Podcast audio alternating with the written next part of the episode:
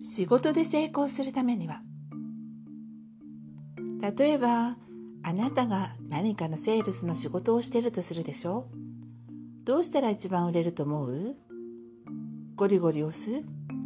しつこく何度もセールスをかければいつかは根負けして買ってくれると思う？売れる時は売れるし売れない時は売れないの。それをね無理やり売ろうとすると反対にお客さんは逃げていくの。だって無理やりでも買わせるぞっていうエネルギーはすごく痛いから。その痛いエネルギーから何とか逃げようとして買うどころかどうやって逃げようかとしか考えなくなるの。じゃあどうすれば売れるようになるの？そうまず自分が一番にその商品のファンになること。それが好きでたまらなくなることね。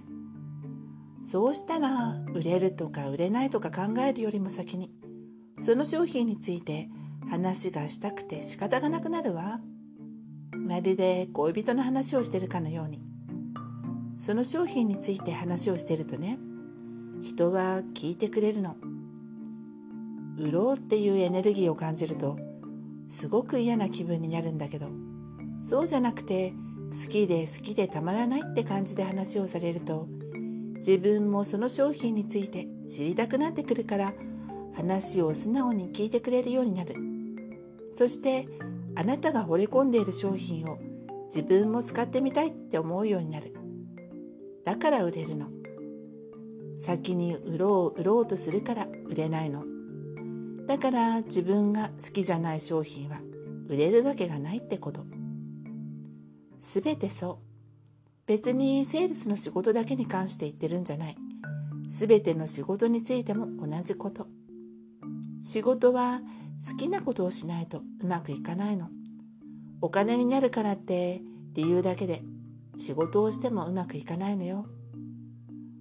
同じ仕事をしていてもうまくいく人はその仕事が好きだからなの。別に才能があるとか口がうまいからとかじゃないってこと。どれだけその仕事を好きで楽しめるか。これが大きな違いになる。たったそれだけなんだけどものすごく違ってくる。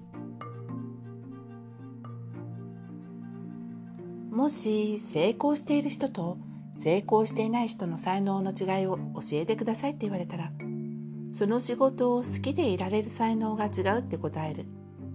好きな仕事は楽しい。仕事をしていることが楽しいから結果にはこだわらない。パンを焼くのが好き。だからどんどんパンを焼く。そしてもっと美味しいパンを焼きたいと思う。そうやってパンが大好きな人が焼くから当然そのパンは美味しくなる。だから人が欲しがって結果売れるということになる。これがそんなにパンを焼くことが好きじゃないけどお金が儲かりそうだからという理由でパン屋を始めるとするでしょう。儲けばかり考え売れる商品は何かばかり考え木をてらった商品ばかりを考えなんとかお客さんの目に留まることばかりで肝心なパンの味を考えなければどう？誰も買わないわよね。愛愛のエネルギー。それが成功の大きな鍵だってこと。その愛は売り手の商品に対する愛だってこと。好きで好きで仕方がないって思って大切に大切に楽しんで作っているものには作った人の愛のエネルギーが乗るの。人は何も感じていないようでエネルギー的にたくさんいろんなことを感じているの。愛が乗ったものにはとても敏感に反応する。感動するの。だから欲しいと思う。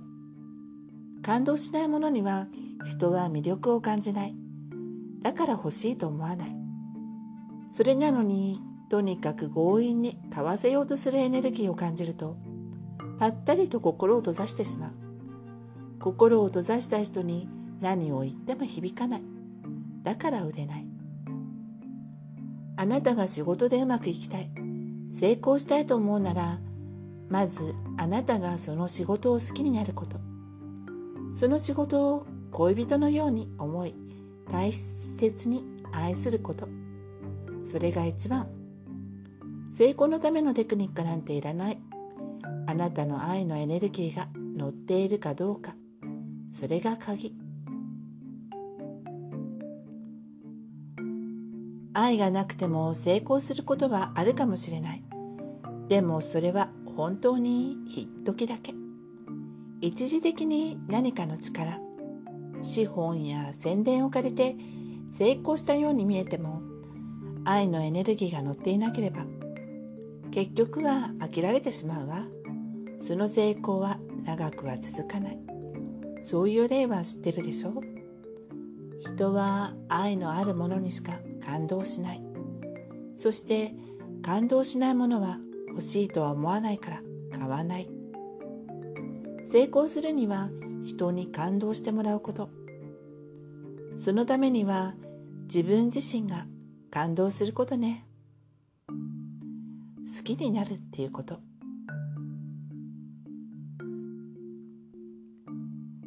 仕事でうまくいきたいなら。あなたが仕事でうまくいきたい。成功したいと思うならまずあなたがその仕事を好きになること。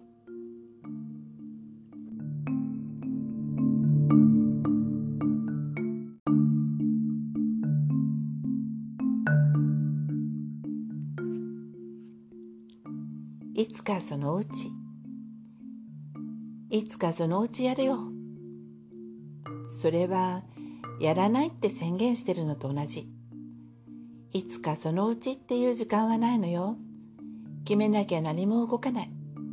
やるんだったらいつやるって決めないと何も動かない。やらないならきっぱりとやらないと決めた方が気持ちがいいわよ。中途半端にいつかそのうちやる気になったらやる。なんて思ってると中途半端な現実しか出てこないわ。やるの？やらないの？まずそこを決めることね。今はやらないっていう選択でもいいのよ。それは積極的に今はやらないって決めたことだからいいの。でもいつかそのうちって言葉は今もやらないし後になってやるかどうかもわからない。それはね考えたくないってこと。自分でいろんなことを考えたくないってこと。自分で決めたくないってこと。自分で考えること。決めることをめんどくさがっていると。自分で何もできなくなってしまうわよ。自分で決めない限り何も現実は動かないんだから。そしていつかねそのうちねっていう言葉を口癖にしてしまうと全てを後回しにしてしまう癖もついちゃう。後回しにしてしまう癖がつくと何も完成できなくなる。何かしたいと思ったらいつどうやってするかを決めな決めるしかない。例えば仕事がすごく嫌で辞めたいと思ってる。いつかそのうち機会が来たら辞めてやる。って思っててもそのいつかそのうちは来ないから。いつまでも嫌だ嫌だと思いながらそこにいることになるの。わかるでしょ？自分で辞める機会を作らない限り辞められないの。いつかそのうち誰かが辞める機会を作ってくれるだろうからって待っていてもそんなことは起きない。いつかそのうち気が向いて仕事を辞めようと思い立つかもしれないからそれを待つわって。自分で決めない限りそんな気になることはない。いつまでもいつかそのうちって言いながらその仕事を続けることになるだけ。仕事を辞めたいならいつ辞めるって決めないと辞められない。でもさっき言ったけど今は辞めないっていう選択でもいいのよ。いつかそのうちって言ってるのと今はやめないって言ってるのと現実は何も違わないじゃない。結局は仕事を辞めないってことじゃない？って思うかもしれないけどそれは大きく違うの。今はやめないっていうのはやめることは決めているってこと。だからいつもどこかでやめることを意識してる。やめるという方向にエネルギーがいくからいつもどこかでやめることを意識するようになりいろんなことが考えられるの。どういう理由でやめよう？とかやめた後どうしようとか。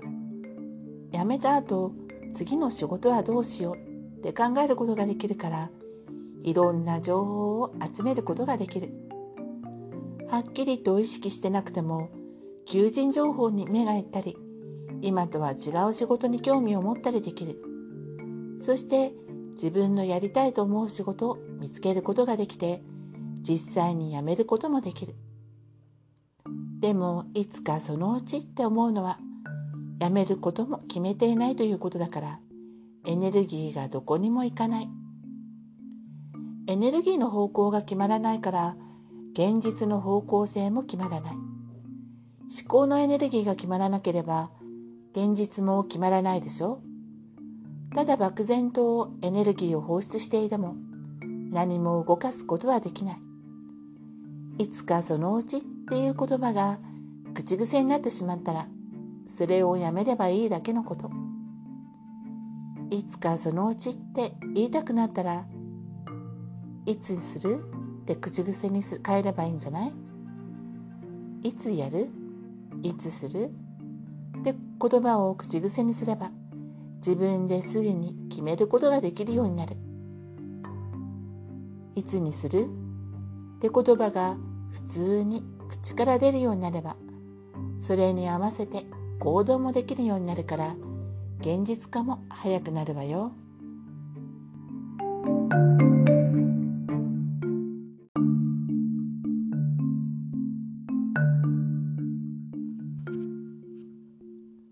肯定的な言葉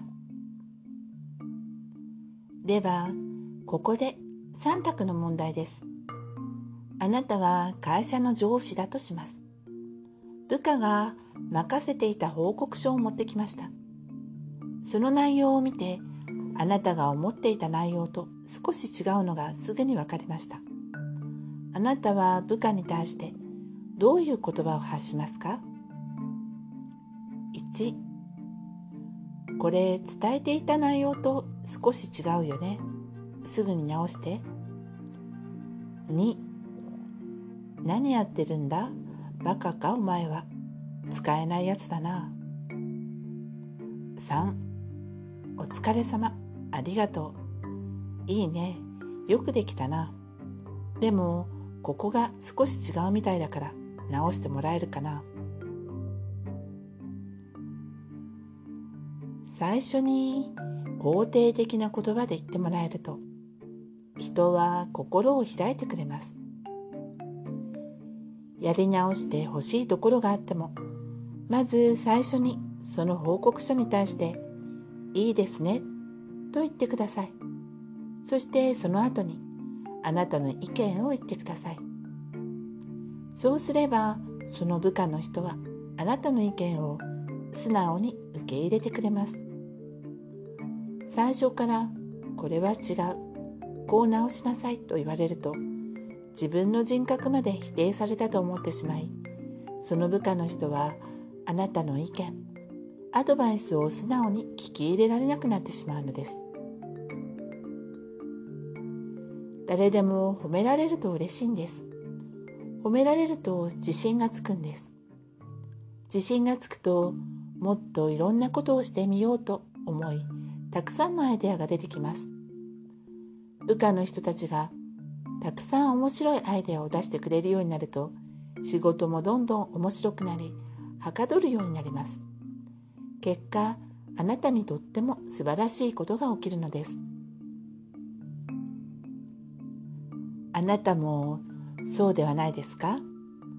報告書を見てすぐに「なんだこれはやり直せ」と言われたらどうでしょう？ムカッとするしやる気もなくなりますよね。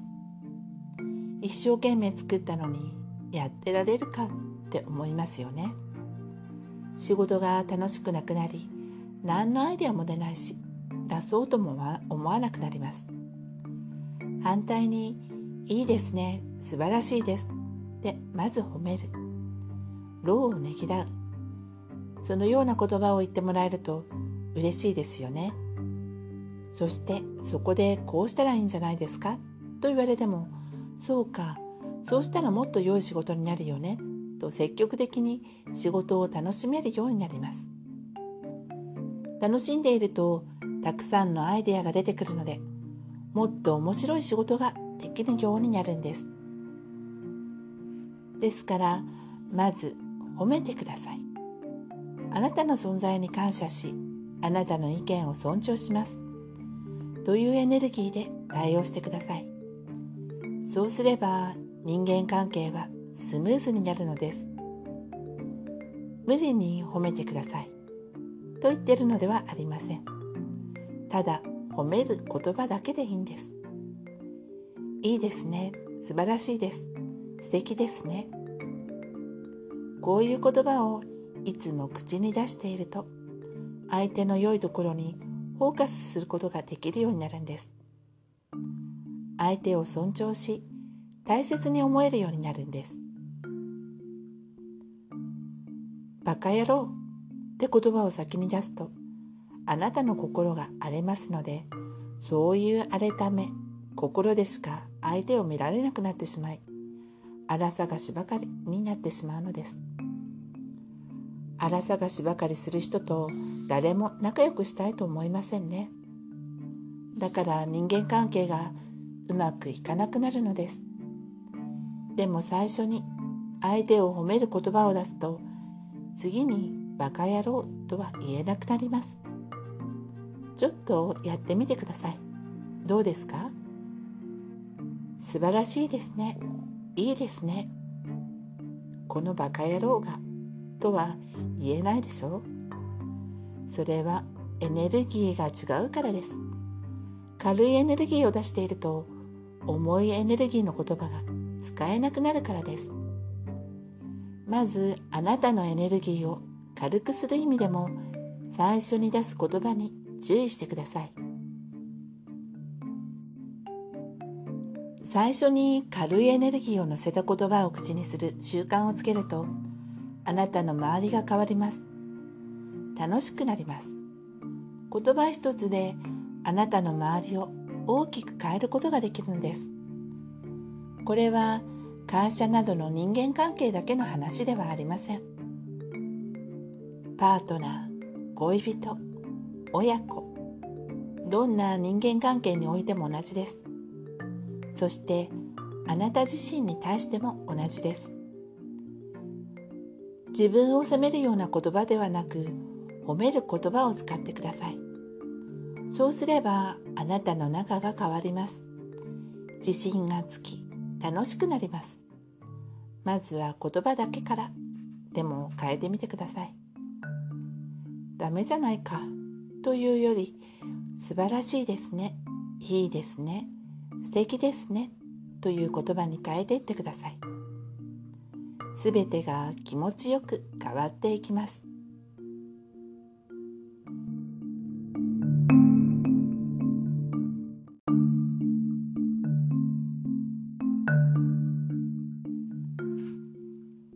何か起きたらその時考えればいい。臨機応変よ。その時その時に考えればいいの。だって何が起きるかなんて誰にもわからないでしょ。今この次の瞬間だって何が起きるかわからないわ。今地震が起きるかもしれない。飛行機に乗れば墜落するかもしれない。銀行が潰れるかもしれない。電車が止まって何時間も缶詰になるかもしれない。勤めてる会社が倒産するかもしれない。仕事をクビになるかもしれない。何か大きな病気になるかもしれない。事故に遭って下半身不随になるかもしれない。食べ物がなくなってみんなが餓死するかもしれない。うさぎで騙されて持っているお金を全部なくすかもしれない。戦争が始まるかもしれない。雷に打たれて死ぬかもしれない。あとは何？どんな心配事がある？考え出したらキリがないと思うけど。まあろくでもないことしか考えないわよね。それが心配事なんだから。でも今それを心配しても仕方ないって思わない？心配したらそれが起きないっていうならいくらでも心配すればいいと思うわ。でも心配してもしなくても起きることは起きるし起きないことは起きない。死ぬ時は死ぬし死なない時はどんなことが起きても死なないの。いくら準備したとしてもそれが役に立つとは限らないっていうこいうかほとんど役に立つことはないんじゃない？地震が来るかもしれないから23日困らないくらいのものを袋に詰めて準備しておくとするでしょでもどこで地震に遭うかもわからないわけだからその袋が好都合に自分の手元にあるかどうかもわからないわよね。袋のある場所にいないかもしれないし袋が何かの下敷きになってしまって手にすることができないかもしれない。袋があるから完璧だということがない。だということもない。足りないものは足りないなりにどうにかするしかない。だったら最初から袋を用意しても仕方ないと思うけど、その時に何が必要かわからないんだから準備のしようがないんじゃないの？その時に必要なものをそこで手に入れるしかない。それこそ臨機応変に考えるしかないの。例えば、怪我をして包帯がいるとする。でも包帯がない。じゃあ包帯にできるものを見つけてくればいい。ここでどれだけ臨機応変に考えられるかが問題になってくる。あまりにもガチガチに準備する癖がついてしまうと、この臨機応変力がなくなってしまうのよね。包帯は包帯でなければいけない。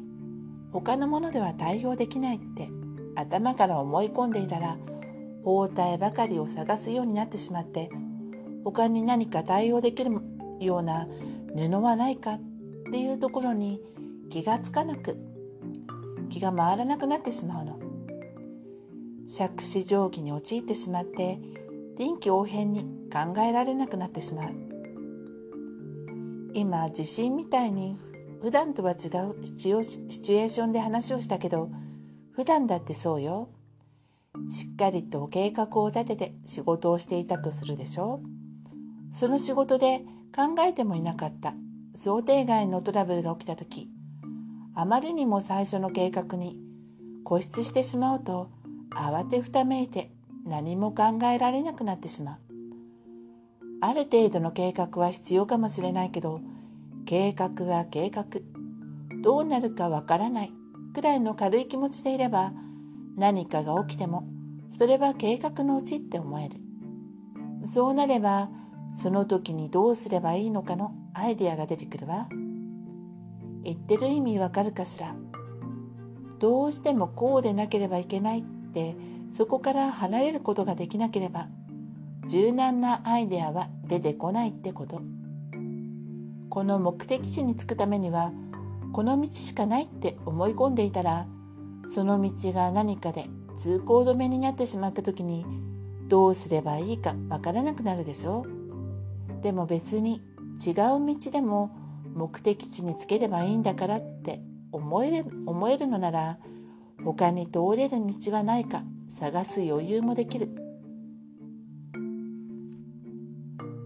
とにかく言いたいのはガチガチに計画を立てないってこと。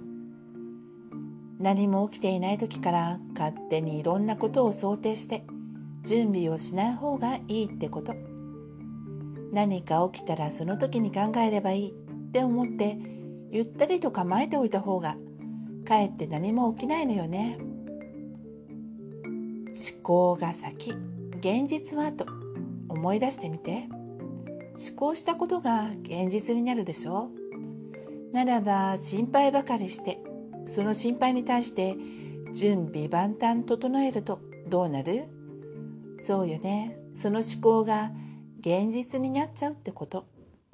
心配して準備してたことが現実になっちゃうの。ああやっぱり心配してたことが起きたわ。準備しといてよかった。じゃなくて準備してたから起きたの。これが波動エネルギー。だから起きてもいないことを心配して準備しない方がいいのよ。そして起きる時は起きる。起きないことは起きない。もし何か起きたらその時考えればいい。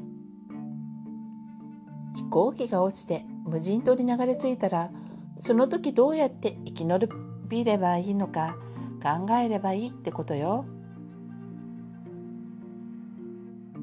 飛行機に乗る前から無人島に流れ着いた時のシミュレーションをする。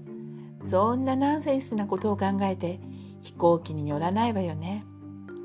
程度の差はあれ。あなたが心配してることはそれと変わらないってこと。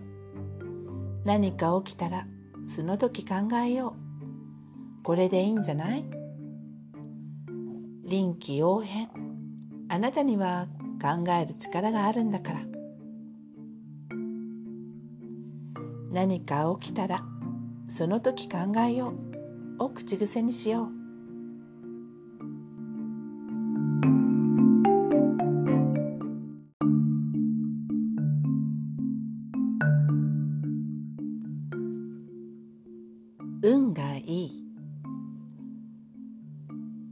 ここで3択の問題です。運がいいとか悪いとか。人は時々口にするけどあなたは自分を振り返ってみてどう思いますか ?1 すごく運がいい人間である。2そこそこ運はいいかなと思う。3本当私って運が悪いのよ。3を選んだあなた。本当私って運が悪いのよ。月に見放されてるっていうか運の悪い星の下に生まれてきたっていうかっていつも思ってるでしょ。そりゃあついてないわ。そりゃあ運が悪いわ。そりゃあ仕方ないわ。そんなに言わなくてもいいんじゃないのよ。って怒ってる？だってそうでしょ。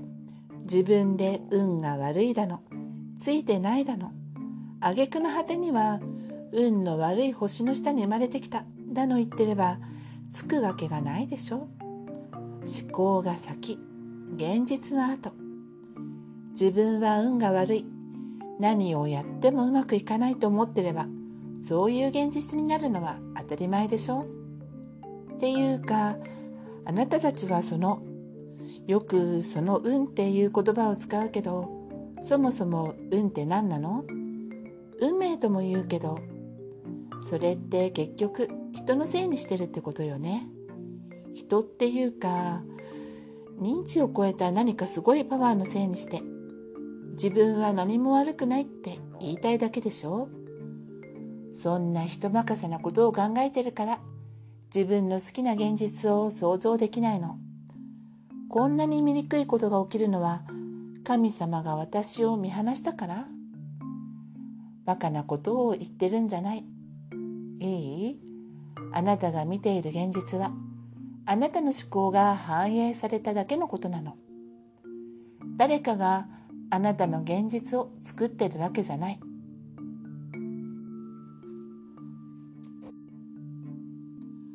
そこを見て見ぬふりして誰かのせいにしていれば楽よね。自分で考えなくて済むんだから。自分を悲劇のヒーローヒロインにしてかわいそうな私って被害者になっていればいいんだから。でもね被害者でいたらずっとそこから出られないのよ。ずっと死ぬまで運が悪い星の下に生まれてきたかわいそうな人の現実を体験することになるの。それでもいいなら私は別に構わないけどあなたの自由だから。でもそれが嫌なら人のせいにしないことね。でもどうやっても変えられない運命もあるでしょって思う？例えば容姿とか家柄とか両親とか。それだってね自分で選んできたのよ。一番最初にあなたはこの惑星地球テラに遊びに来たのよって言ったでしょそうなの。遊びに来たの。何して遊ぶか決めてきたのそしてそのための遊び道具を持ってきたの公園の砂場で遊びたいと思ったらシャベルとかバケツとか用意するでしょ？そんな感じ例えばアスリートの経験を楽しみたいと思ったらアスリートに向いた体を選んでくるってこと。望むような体の遺伝子を持った両親を選んで産んでもらったってことなの。アスリートだって種目によっていろいろあるでしょ。走るのがメインならば速く走るのに適した体。柔道なら柔道に適した体がある。体だけじゃなくて家庭環境もそう。温かい人との交流を楽しみたいと思って大家族の家に生まれることを選択したかもしれない。反対に愛を知りたいと思いながら全く愛の交流を持てない家族の中に生まれる選択をすることもあるのよ。愛のない家族の中で育ちながら愛を見つける経験をしてみたい。愛のない家族を反面教師にして愛を見つけるぞ。っていうテーマで遊びたいと思いそこを選ぶこともあるの。自分で自分の遊びを楽しむために自分で選んだ体であり環境だということ。ここがミソよ。両親が勝手にあなたを産んだんじゃなくて自分でお願いして産んでもらったのよ。ここを間違うと訳がわからなくなるから注意してね。もし今あなたが自分の容姿なり環境なりに文句があるならそれは自分が本当にしたかった遊びを忘れてしまったから。どんな洋服でも着こなすスリムなモデルになりたいのに。こんなに力強い体つきに生まれた。ああなんて私はついてないの。運が悪いのって思う前に本当に自分はモデルになりたくて来たのかを考えてみたら？モデルはかっこいい。みんなから注目を浴びる。という今の社会的な視点から。ただ憧れてるだけなんじゃない？この体が悪いんじゃなくてどうしてこの体を望んだんだろうかって。考えられたら視点も変わると思うけど。ただただ運が悪いって嘆いて被害者になることはなくなるわ。そしてね自分が地球。寺でやりたかったことを見つけてそちらに行き始めるとねびっくりするぐらいいろんなことがスムーズになるの。何もかも必要なものが一番いいタイミングで用意されていくのがわかるぐらい。驚くくらい全てがうまくいくの。そしてすごくワクワクして楽しくて仕方ないのね。ついてついてつきまくるみたいな感じ。反対にねそうじゃない時はうまくいかないことが多い。そういう時はそれは自分の遊びじゃないって思った方がいいかな。だからあなたに関することすべて自分で決めてきたってこと。誰かあなた以外の存在神様みたいな認知を超えた存在に決められてきたわけじゃないってこと。ここを押さえておいてね。それからついてないっていうのも同じようなもの。その時はついてないって思うことでも長い目で見ればよかったって思うこともたくさんある。例えば事故に遭うとする。それはついてない出来事に見えるわよね。でも運ばれた病院で素敵な人との出会いがあってその人と結婚することになった。そしたらどう？ついてないと思った出来事がめちゃめちゃついてる出来事に思えるでしょ？でもその後その相手にものすごく借金があることが分かった。またなんで私はついてないんでしょ？って思うかもしれないけどその借金を返すために始めた仕事がものすごく当たってお金持ちになれた。あの時の借金がなければその仕事はしなかったからお金持ちになった今から見ればついてた出来事だった。こんなものよ。こちらから見たらついてないけど違う角度から見ればすごくついてたってこと。どこを見てついてるだのついてないだのって判断するかだけのことなの。そしてねここもまたミソなんだけどついてないところばかり見て私はついてないって言葉を繰り返しているとね実際についていない現実ばかり体験するってこと。もう一度言うけど思考が先現実は後。ついてないという思考ばかりしてるとそれが現実になるっていうこと。でもじゃあ実際についていないと思える出来事が起きた時にどうしたらいいのよって言ういうことだけど次を楽しみにすればいい。あ今ついてないみたいに見えるけどでもこの後きっと何かとんでもなくついてると思えることが起きるのよね。この出来事はつく前兆なのよって思えばいい。この後どんなことが起きるのか楽しみだわってね。考え方一つで全く違ってくるのよ。だから運がない月がないなんてことを口にするのはやめて。何か起きたらあつく前兆。ラッキー運が良いわ。楽しみだわ。っていう思考を癖にすればいいのよ。楽しくなるわよ。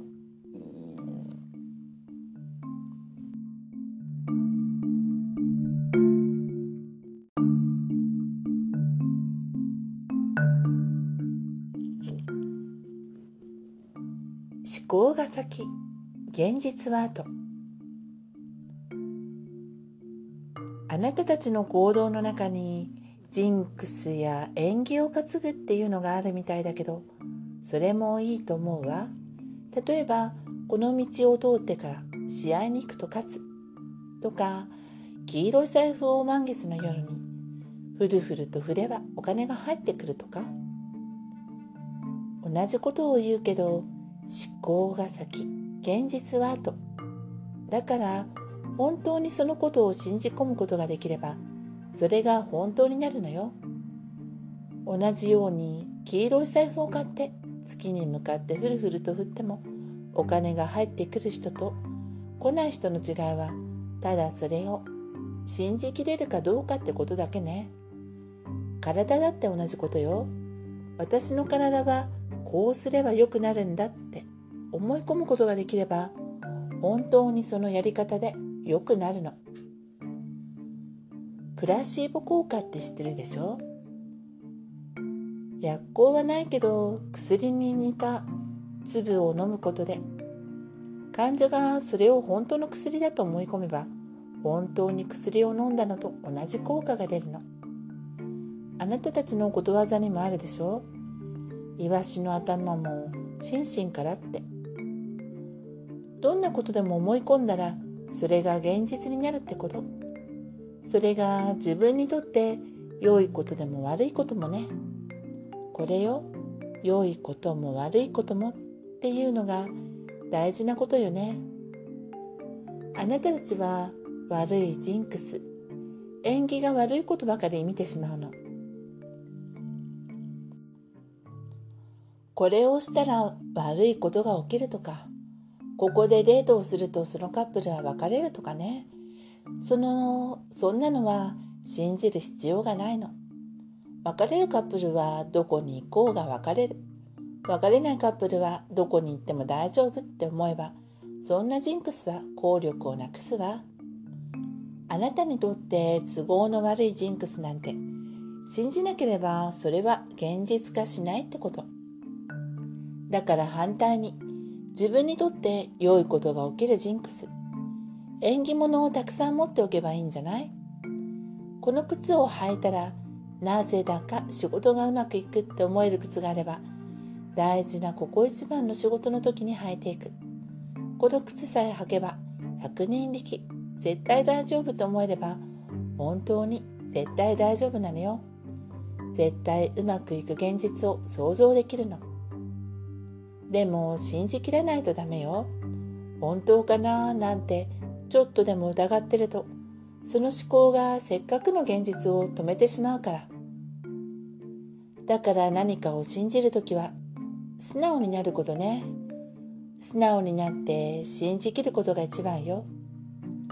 信じさえすればそれは本当になる。どんどん使えばいいと思うわ。あとはもう年だから。っていう言葉を口癖にしちゃうと本当にどんどん老けてしまうわよ。体はね思考エネルギーでどうにでもなるの。体はあなたの思考が作っている。だいたいねいくつからもう年って言われる年齢になるの？もう20歳だから10歳の子たちのようにいかないわって30歳だから20歳の頃のようにはいかない私も年を取ったわって30歳40歳50歳そんな線引きはおかしいわよねもう年って誰と比べてなのどんな基準があってもう年って言ってるの30歳の人が私はもう年だからって言ってるのを50歳の人が聞いたらまだ若いのに何言ってるのよって思うでしょ？じゃあ50歳の人がもう年だからって言ってるのを70歳の人が聞いたらどう？同じように言うんじゃない？いい？今が一番若いのよ。だったら一番若い時を楽しめばいいんじゃない？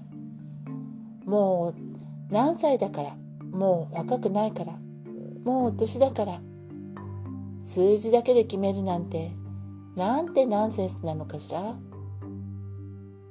あなたの周りの人をちょっとよく見てみて。同じ年齢のくらいの人でもすごく若くて生き生きしている人もいれば年より老けてる人もいるでしょう。その差は何だと思う？そう口癖。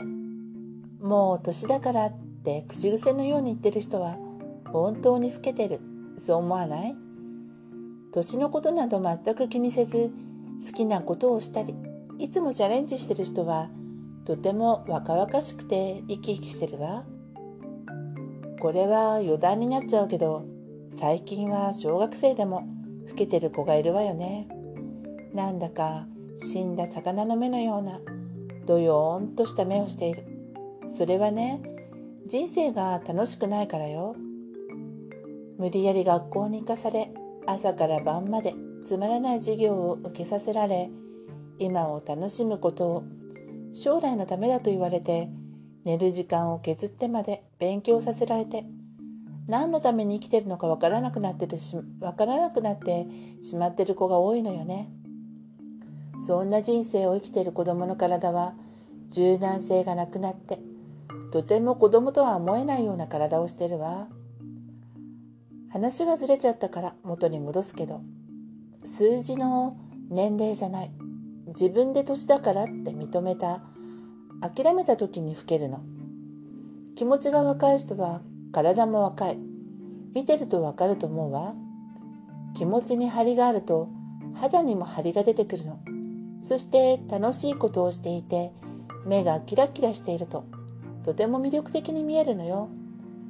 よく笑う人はいつまでも元気で若い。反対にいつもしかめ面をして否定的なことばかり言う人は老けた印象が強い。もう年だからっていう言葉は自分の可能性を否定する言葉だから。その言葉をいつも口にしているとどんどん老けていくってこと。じゃあ私はまだまだ若い若いって口癖にすればいいのって思うでしょ？でもねその言葉は裏を返せば年を取ってるけどまだまだできるって言ってるのと同じだからもう年だからと変わらないのよね。年齢なんて何も気にしなければいいのよ。今したいことやりたいことをすればいいだけ。今が一番若いんだから。年齢を人と比べるからもう年だからってことになるの。人と比べて何がわかるの？さっきも言ったけど30歳の人と50歳の人と比べて何になるの？年齢で何が決まるの？体力的なことが違うから？年を取ると体力がなくなっていくから？それは自分がそう思い込むから。そう思い込まされてしまってるからなの。だって90歳の人でも山登りをしている人がいるでしょ？スキーをしている人もいるわ。それはその人が特別な体をしてるから？超人だから？そうじゃない。その人が年だからって諦めてないからよ。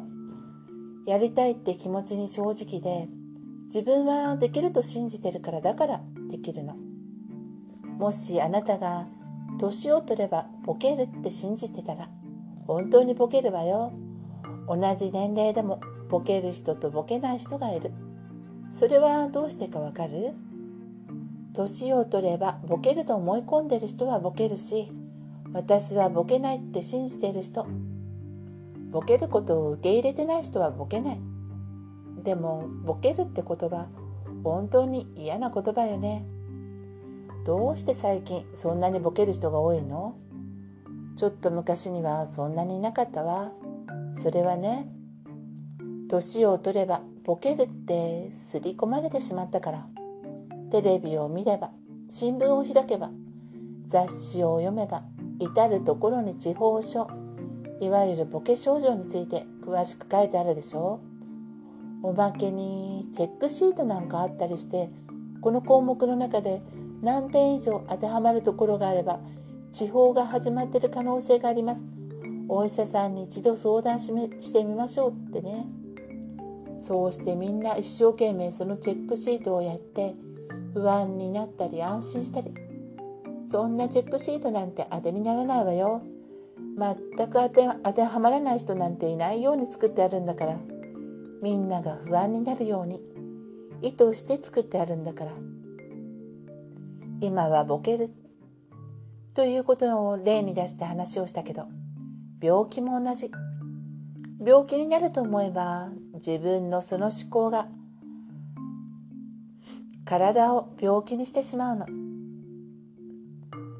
この話を始めるととても長くなってしまうから思考エネルギーが自分の体にどう影響するのかを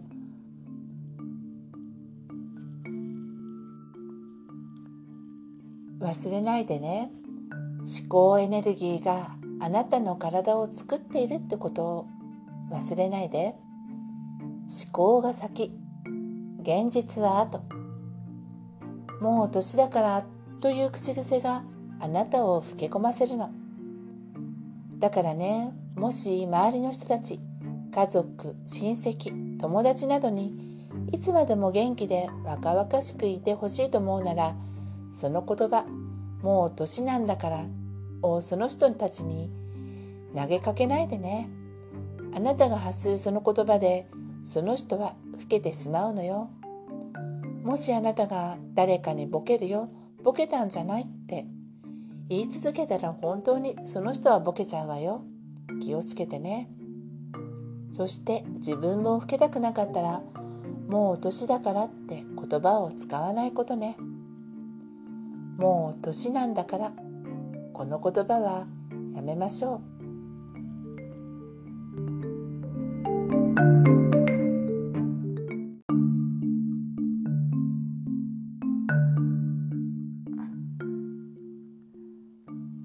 私は正しい。あなたも正しい。私って水を飲んでも太るのよね。困ったものよ。なんて言葉使ってないでしょうか？使ってる？そんなことを言ってるから本当に太るのよ。別に私は太ってることが悪いことだなんて全く思わないんだけど反対にどうしてそんなに太ることを怖がるのか。そっちの方が不思議で仕方がないわ。まあマスコミなどのミスリードで痩せてる人の方が素敵って思わされちゃってるんだろうけどね。それはそうとしてダイエットしたかったら痩せたいと思うんだったら太る方にフォーカスしない方がいい。これを食べたら太る。この時間に食べたら太る。ああまた食べちゃった。いつもいつも太る太るって繰り返してるからだから何を食べても太るのよ。思考はエネルギー。思考が先。現実はと私は太る。食べたら太る。飲んだら太る。何をしても太る。ずっと自分に太る。太るって暗示をかけてるんだから。そりゃ太るわよ。体もエネルギーでできてるんだから。思考のエネルギーでどうにでもなるのよ。思考のエネルギーがずっと太る太るって言い続けてるんだから。体のエネルギーもそれに共振して太る方向へ行くのは当然よね。太る太るを口癖にしてるんだから。太っても仕方ないわ。なら痩せるところにフォーカスしていけばいいんじゃない？じゃあ私は何も何を食べても痩せるって言えばいい？食べたら痩せる。何もしなくても痩せるって？そんなの無理よね。だって気持ちがついていってないもの。自分の気持ちが嘘だって分かってることを何100万回繰り返したって何にもならないの。それにね痩せる痩せるっていう言葉の裏には太りたくないっていう気持ちがあるでしょ。それは結局太るということにフォーカスすることになっちゃうから。痩せるという言葉を口癖にしても言葉が違うだけでフォーカスするところは同じことになるのよ。太るって口癖はダメ。痩せるって言い続けてもダメ。じゃあどうすればいいのよって思ってるでしょ。何のために痩せたいのか。どのくらい痩せたいのか。そこにフォーカスすればいいのよ。目的もなくただマスコミなどに踊らされて痩せようとするから痩せないんだからただ太ってるとかっこ悪い。病気になりやすいって理由だけでは本気になれないでしょ本気にならないと感情が動かない。感情が伴わない思考は現実化しにくいのよ。この服を着てあの人とデートしたい。これだけでも随分違うでしょ本気になるでしょエネルギーを流す方向が決まればすぐに現実化し始めるの。自分でそれをやめない限りはね。だから太る太るって思うんじゃなくてこの服を着るっていうところにフォーカスを持っていけばいいってこと。フォーカスをこう変える。これって大事なことなのよ。そのフォーカスを変えるためには言葉を変える。ことも効果的よね。太りたくない。痩せたいっていう後ろ向きな言葉よりこの服を着てあの人とデートしたいっていう積極的な言葉の方が思考のエネルギーを楽しい感情に乗るから現実化しやすいってことダイエットしたければ太るという口癖はやめてはっきりとした目的を決めればいい。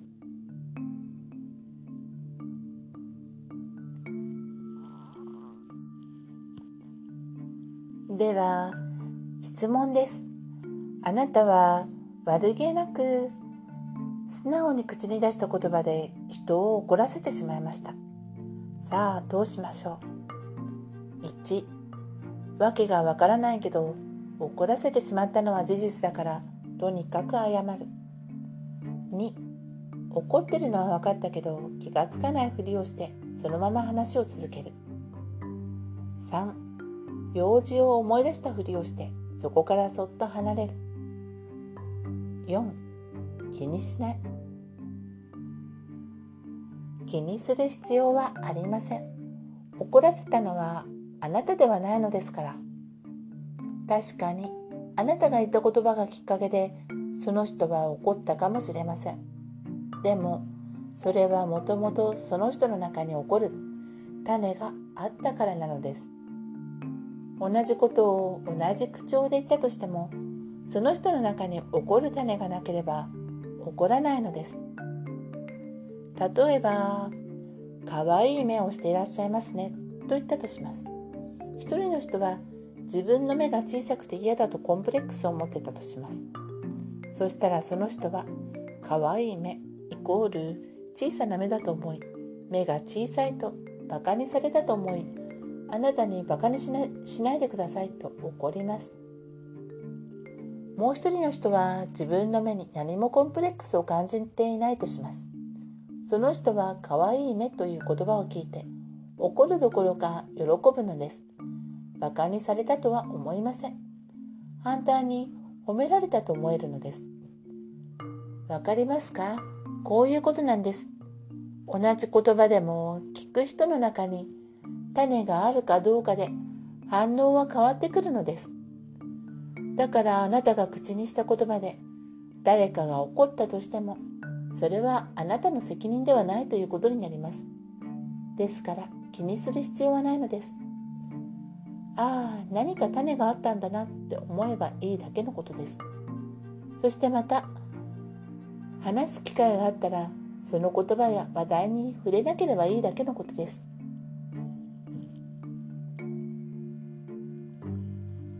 反対のことも言えますあなたが誰かと話をしていてとても嫌なこと腹が立つことを言われたとしますそれはその人が悪いのではなくあなたの中にその言葉に反応する種があっただけのことです。ですからその人に対して怒るのではなく種を教えてくれたことに感謝してください。なぜならあなた自身あなた自身あなたの種が反応する言葉をあらかじめ知っておけば事前に対処することができるからです。もしめんどくさいという言葉を聞くとなんだかムカムカするということが分かっていれば周りの人たちに先に知らせることができるのです。私はなぜか分かりませんがめんどくさいという言葉が嫌なのです。聞きたくないのです。だから私の前でめんどくさいという言葉を使わないでいただけると嬉しいのですがとお願いすることができます。そのような話をしておくと周りの人もあなたの種を不用意に刺激することもないしあなたも種を刺激されて腹を立てることもなくなります。お互い気持ちよくいられるというわけです。そして自分の種がわかるとそれを手放すこともできるのです。ただ種があるそれを知るだけでそれを手放すことができるのです種の存在がわからない時は手放すことはできないのです何でもそうですねわからないものはどうしようもありません。どこに何があるかわからなわかるからそれをどうにかすることができるのです。そこでその種の発症いつどこでそのようなコンプレックスを持ってしまったのかなどを探る必要はありません。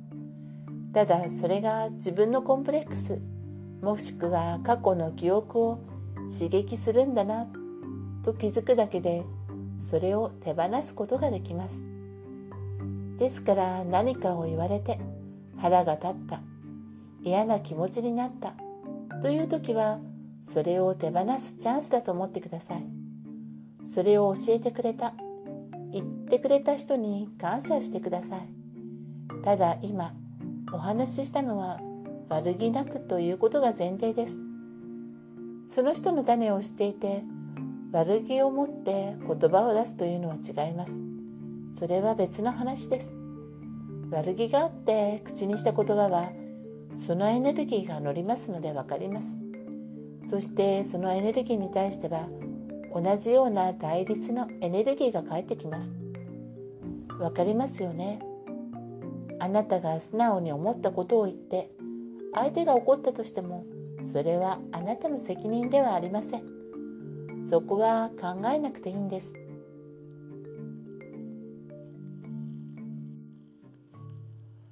私は正しい。間違えてるのはお前だ。だいたい喧嘩の時ってこの言葉が出るじゃない？どんな喧嘩も突き詰めていけばこれが原因なのよね。喧嘩ってね結局は自分の正当正当性を主張し合ってるだけのこと。一生懸命自分が正しいんだって主張し合ってるだけなのよ。言ってしまえばすごく不毛なことをしてるのね。だって人それぞれの考え方があるわけでしょ？100人いれば100の考え方がある。そしてみんな自分の考え方が合ってる。正解だと思ってる。100人いれば100の正解があるってこと。正しいっていくら主張してみても考え方が違う者同士いつまでたっても平行線よね。いつまでたっても平行線なものだから最終的には力技になって力が強い方が弱い方をねじ伏せるって形で決着をつけるしかなくなる。腕力の力もそうだけど権力という力もあるわね。上司はその権力で部下の主張をねじ伏せ黙らせる。もしくは謝らせるってこと。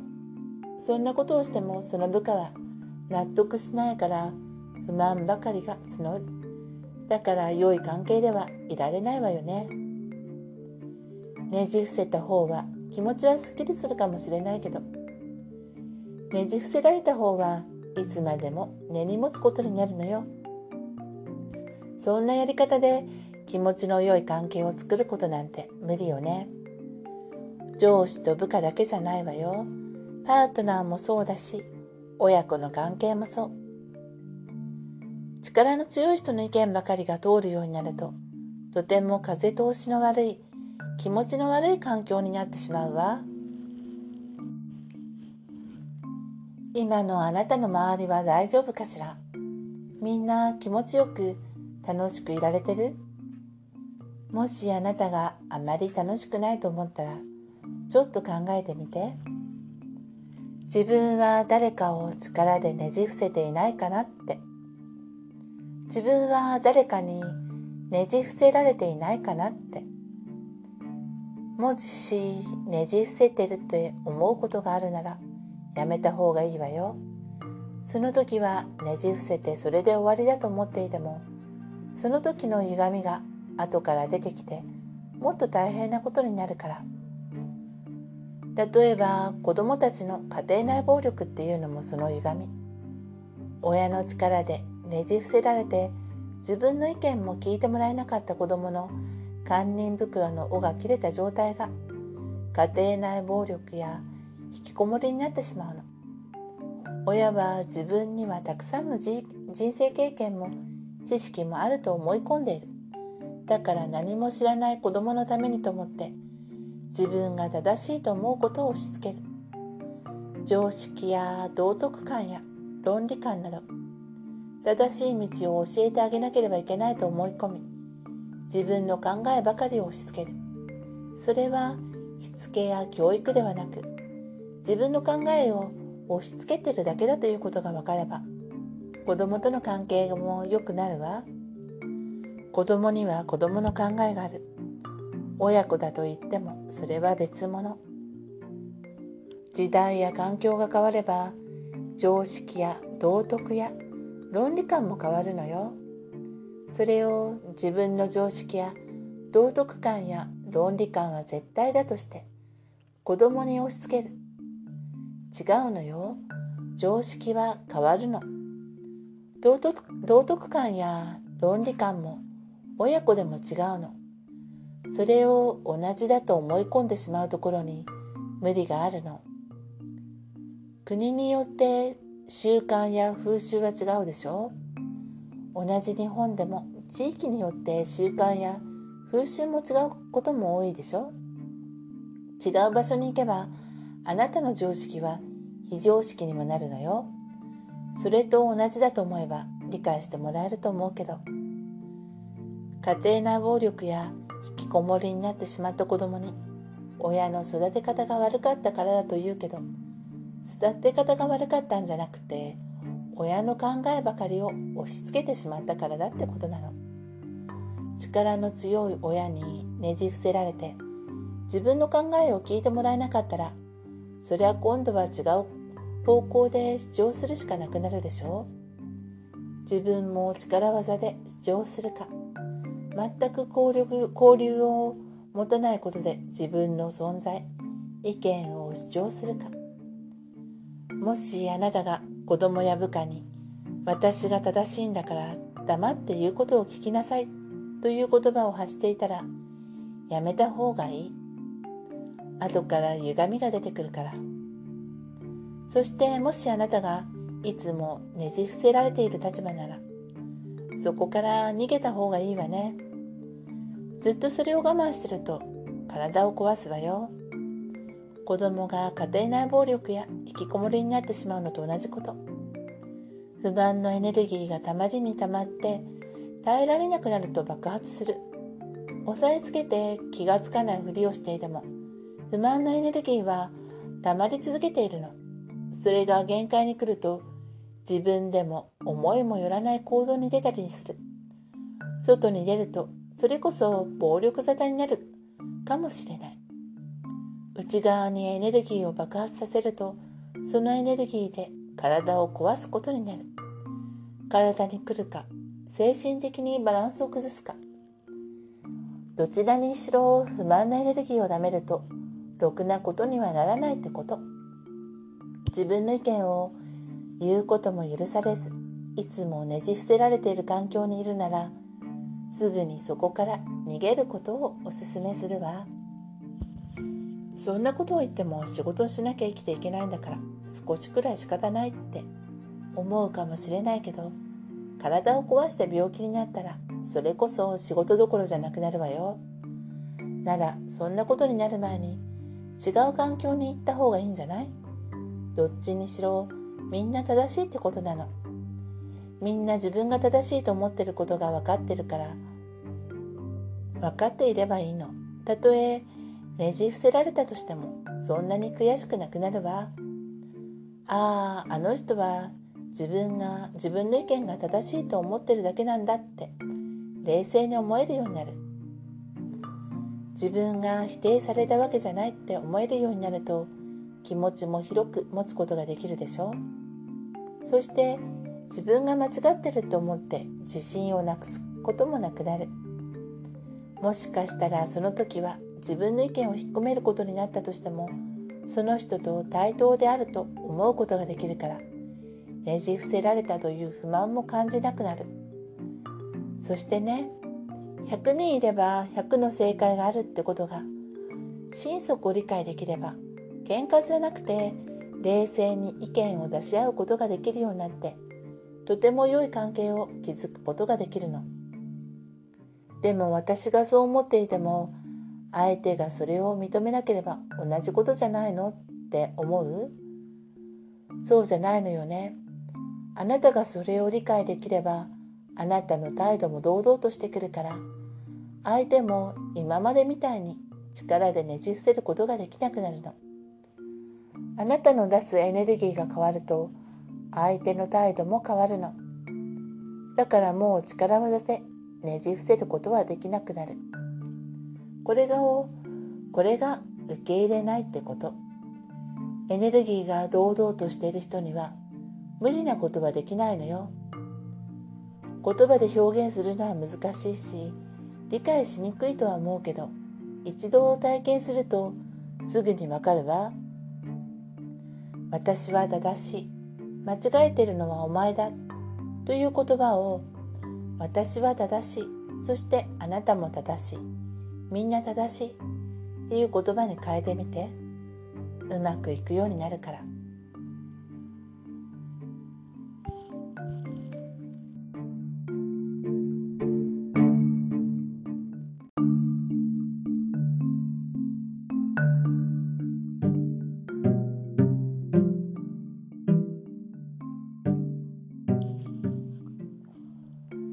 機嫌さんになる方法。過去と未来をどう捉えるか。そこから説明していくわね。未来って過去からの続きだと思ってない？過去がこうだったからその続きの未来はこうなるって予測してない？違うのよね。過去と未来は全く関係ないの。過去のデータは未来には全く使えないのよ。過去の経験からこのような未来になると思われてる的な予測をしてるでしょ。そんな予測をするからそんな未来になるの。思考が先。現実は後。過去ってね一瞬一瞬の今の積み重ねなの。パラパラ漫画みたいなものだと思ってちょうだい。今のあなたの後ろにあなたが今まで描いてきた絵がたくさん収納されてるボックスがあるとイメージしてみて。一瞬一瞬に1枚ずつの絵をあなたは描いているの。その絵が順番に収納されてるボックスが過去。だから過去っていうのはつながっていないの。その収納されているたくさんの絵をパラパラすると動いてるように見えるでしょ？それがあなたが思ってる過去なの。ここまで大丈夫？だから過去に描いた絵と今から描く絵は全く関係ないのよね。過去にこんな絵を描いたからこれからも同じような絵を描かなければいけないってことはないでしょ？今どんな絵を描きたいのか描きたいのか。どんな絵を描いてるかで今の今の現実は変わってくるの。例えばねちょっと前に嫌なことがあったとするでしょ。それをずっと引きずってるとずっと嫌な気持ちの絵を描き続けることになる。今の気持ちがまた次の絵を描くことになるんだから今の気持ちが嫌な気持ちならば次もまた嫌な気持ちの絵になる。でもねもう嫌な気持ちの絵は描きたくない。描かないぞって今決めて違う気持ちの絵を描けば次の絵は違う気持ちの絵になるってこと。嫌な気持ちを引きずっていればその感情が元になって次もまた嫌な現実にいることになる。思考が先。現実は後。でも過去の嫌な気持ちを引きずるのをやめて違う気持ちに転換すれば次の現実は転換した気持ちを感じる現実になるってこと。言葉だけじゃ難しいかしら。過去に失恋したとするじゃない？いつまでもその失恋の悲しみを引きずっているとそこから抜け出すことができなくなってずっと失恋した現実を体験し続けることになる。失恋した自分はもう恋愛なんてできないと思えば思考が先現実が後だから恋愛できない現実が起きてくる。でも過去の失恋は過去のこと。私は引きずるのをやめてもっと素敵な人を探すって思えれば気持ちも変わるから。また恋愛できる現実を作ることができるのよ。失恋した悲しい過去のデータは未来には関係なくなるの。今まで青い絵青い絵ばかりを描いていたけど今からはいろんな色を織り交ぜた絵を描くって決めれば違う絵を描くことができる。違う絵を描くということは過去とは全く違う未来を未来を描くこと。絵っていうのは感情の影響が大きいのね。失恋の悲しみも感情でしょ。その感情を引きずるからずっと悲しい現実を作り続けることになる。ならばその悲しい感情を引きずるのをやめて楽しい感情に変えれば今度は楽しい感情を体験する現実を作る作ることができるの。過去が未来へ。ずっとそのまま続いてると思ってるとそんなことできるわけないって思うかもしれないけど時間が1枚の絵だということが分かれば1枚の絵を変えるだけで過去とは全く違う未来を作ることができるのがわかるでしょう。無意識でいるとずっとそのまま引きずってしまうけどそこをちょっと意識して自分の感情や思考を変えることができれば自分でこれから作る未来を好きなものに変えることができる。暗く重い色の絵を明るく軽い色の絵にすることができるの。まあ暗く重い絵の方が好きな人もいるからそれはその人の自由だけどね。じゃあ気分を変えるにはどうすればいいの？ってことだけどあなたたちもよく使う言葉。気分転換すればいいのよ。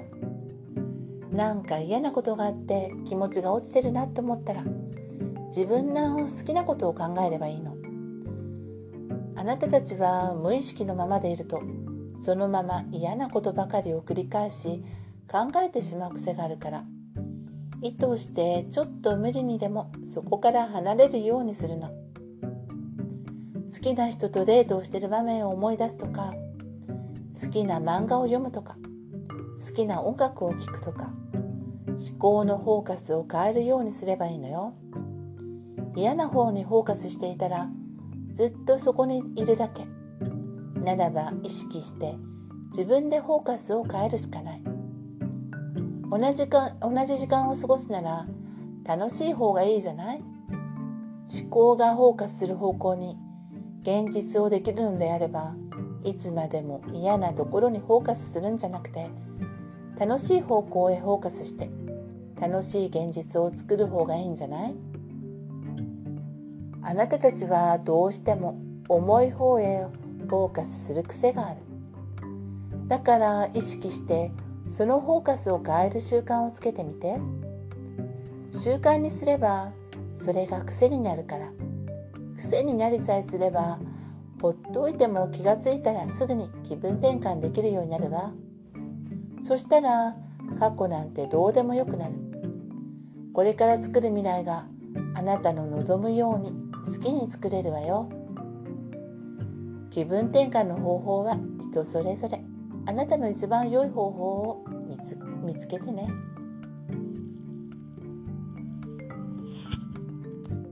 まあいいか？この言葉は人生を楽に生きるためのおまじない。人生はね適当でいいの。適当で。難しく真面目に。深刻になるから生きにくくなるのよ。適当。その時に一番当てはまることに生きれば楽になるわよ。だいたいねあなたはいつもこうでなければいけないって考えすぎなの。こうでなければ自分はダメになってしまう。ダメな人間として見られてしまう。だから頑張んなきゃって思って自分で自分を縛りつけて苦しくなってるだけ。まあいいか。今は何も困ってないんだし。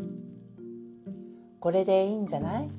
深刻になってななってもならなくても一緒なら深刻になって暗くなる必要はないよね。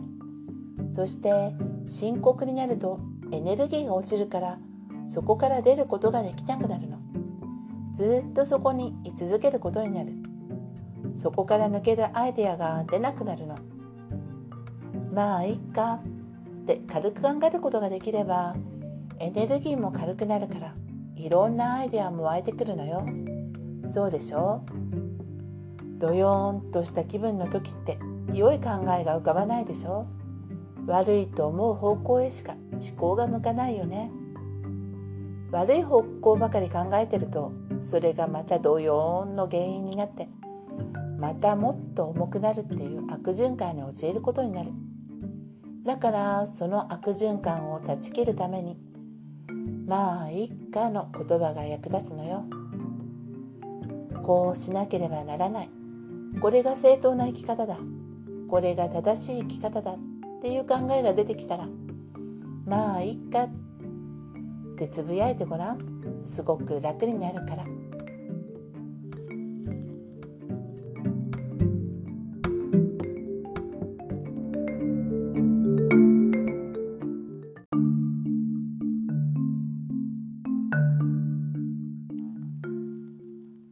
究極の口癖光も音も色もエネルギーです。すべては波動エネルギーなのです。言葉も音でありエネルギーなのです。エネルギーには良い悪いはありません。でも重い軽いはあるのです。例えば嬉しいという言葉を口に出した時と悲しいというと口に出した時の気持ちの違いは分かりますね。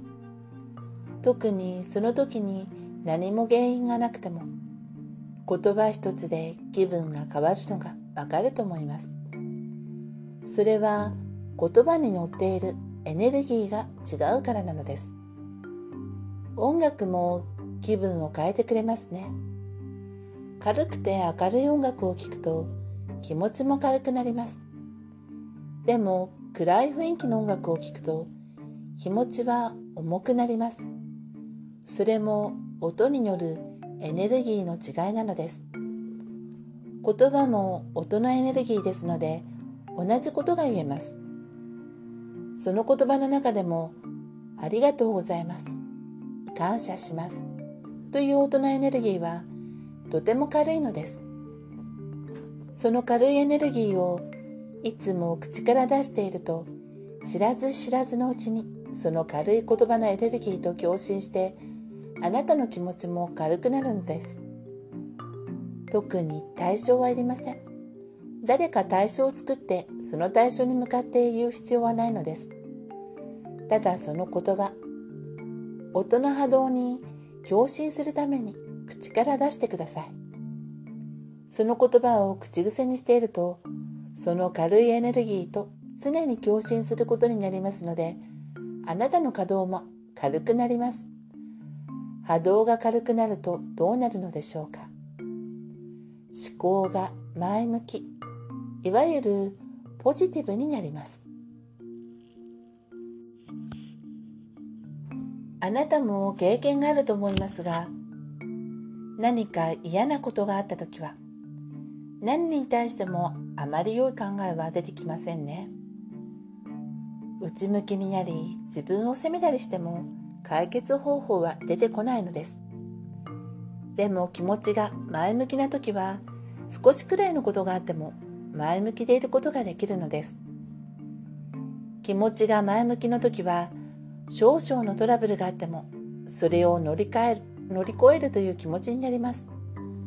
その気持ちがあるとたくさんのアイデアが出てきてそしてそのアイデアを行動に移すことができますのでトラブルを解決することができるようになるのです。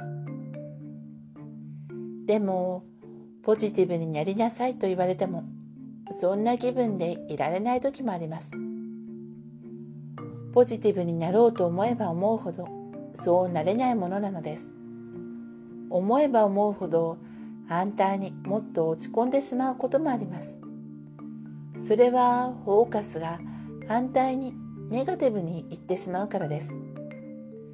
だから思考で無理にポジティブにしようと思わなくてもこの言葉を口癖にすることでその言葉のエネルギーと共振するだけでいいんです。